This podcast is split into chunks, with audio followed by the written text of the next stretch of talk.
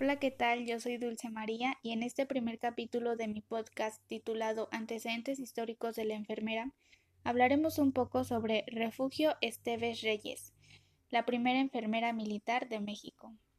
Estaremos abarcando a grandes rasgos su trayectoria y cómo es que recibe el nombramiento de enfermera.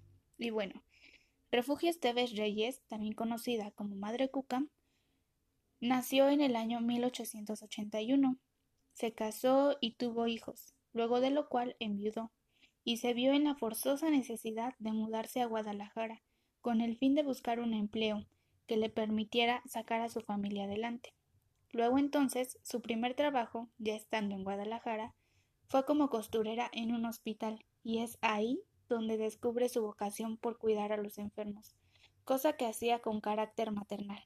Como consecuencia de esto, positiva, claro. Refugio Esteves recibe el nombramiento de auxiliar de cirugía y gracias a esto da inicio a su carrera como enfermera. Refugio no se formó académicamente en una institución educativa.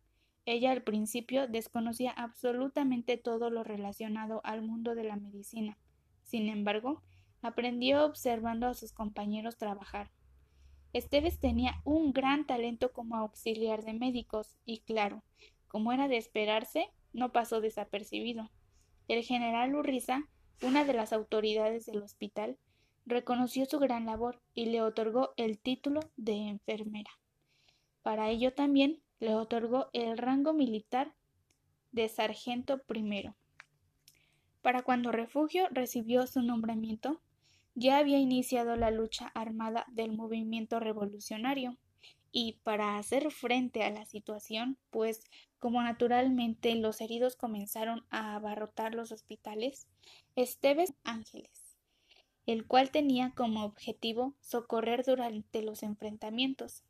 Ahora bien, Refugio recibió el sobrenombre de Madre o Mamá Cuca en 1914, cuando fue retenida por el ejército constitucionalista para que atendiera a los heridos uno de los soldados estaba lastimado del rostro, por lo que no podía comer.